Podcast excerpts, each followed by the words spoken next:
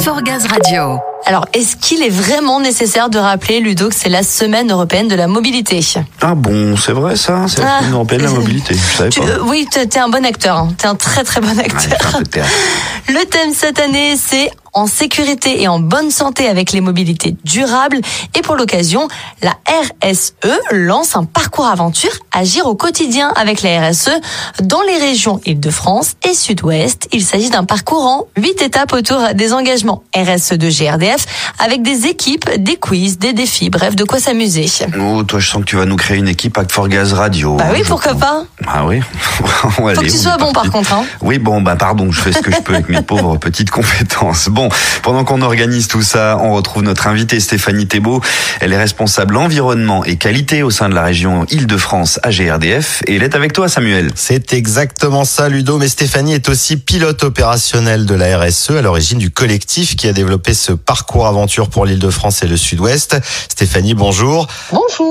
Alors, je vous propose de rentrer tout de suite dans la course. On va le présenter brièvement, ce challenge. En quoi il consiste Alors, nous avons imaginé un parcours aventure qui se nomme Agir au quotidien pour la RSE dans le cadre de la Semaine européenne de la mobilité. Donc, l'objectif, c'est d'inciter nos collaborateurs à marcher et au travers de ce parcours, donc qui est jalonné de huit étapes, de pouvoir porter et acculturer euh, nos collaborateurs à la démarche RSE de l'entreprise.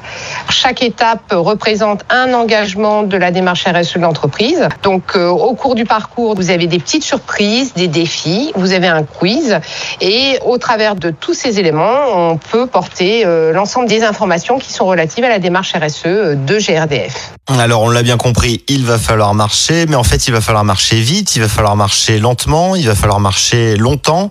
Le principe, ça va plus être d'être régulier que rapide. Euh, le but, c'est de marcher de manière constante. C'est pas un enjeu de performance. Donc, en gros, euh, vous avez des fourchettes de pas euh, jusqu'à 5000 pas. Vous avez un nombre de points qui vous permet de parcourir une distance au niveau de l'étape. On n'est pas sur de la surenchère. On est vraiment sur de la constance. Créer aussi un collectif. On constitue des équipes de 5 personnes au maximum. C'est se motiver, d'échanger et puis aussi partager autour des engagements de la RSE.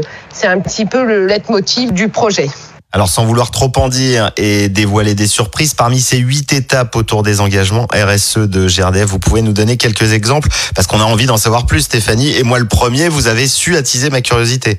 Ah mais j'invite à la découverte. On va partir sur une des étapes, euh, les achats responsables. Vous aurez un petit portage qui expliquera en quoi euh, GRDF s'engage pour acheter plus responsable, pour intégrer notamment euh, des items RSE dans le cadre des appels d'offres. Chaque étape donc va porter un engagement et puis des messages de prévention qui seront intégrés tout au cours du parcours aventure. Alors mobiliser autour de ces engagements, c'est déjà une très belle initiative, mais en plus il y a un but caritatif à ce challenge également. Alors oui, tout à fait. Il faut quand même donner du sens. On est une entreprise engagée. Euh, L'inclusion, l'insertion sont des thèmes qui nous tiennent à cœur. Et on a voulu un petit peu sacraliser la fin du parcours aventure par un acte fort et en l'occurrence euh, par un don à une association qui s'appelle l'association Rejouer. C'est un atelier d'inclusion socio-professionnelle qui donne une seconde vie aux jouets. Puis elle rénove à peu près en moyenne chaque année 55 000 jouets et puis elle accompagne plus de, de 60 personnes. Il y a une façon de se mobiliser pour une bonne cause. Alors c'est pas l'essentiel, mais on va le préciser quand même, il y a aussi des gains, des lots, histoire de pimenter le défi. Oui, oui, oui. Alors, euh, on a prévu pour les trois premières équipes des lots individuels, donc euh, en fonction du nombre de personnes qui composeront les équipes, avec notamment euh, un panier éco-responsable d'une valeur de 50 euros pour le premier au niveau du classement, pour le deuxième euh, un bon de l'ordre de 35 euros auprès de l'association Rejouer, puis pour le troisième on a prévu un petit kit de sacs de course euh, éco-responsable, donc en tissu réutilisable, accompagné d'un package euh, éco-responsable complémentaire. Bon bah il n'y a que de bonnes raisons de se lancer. Île-de-France et Sud-Ouest vont marcher main dans la main. Bah moi je vais leur emboîter le pas et vous laisser avec euh, Ludo et Léa. Je pars donc chausser mes baskets, faire mes lacets et j'invite tout le monde à me suivre. Il n'y a plus qu'à y aller. Exactement. Dès lundi prochain, le 20, c'est parti pour trois semaines de challenge. Mais attention, clôture des inscriptions le 19 à minuit. Oui, c'est maintenant qu'il faut composer vos équipes. Allez-y, dépêchez-vous pour participer. Foncez, vous créez un compte Sur l'application dédiée.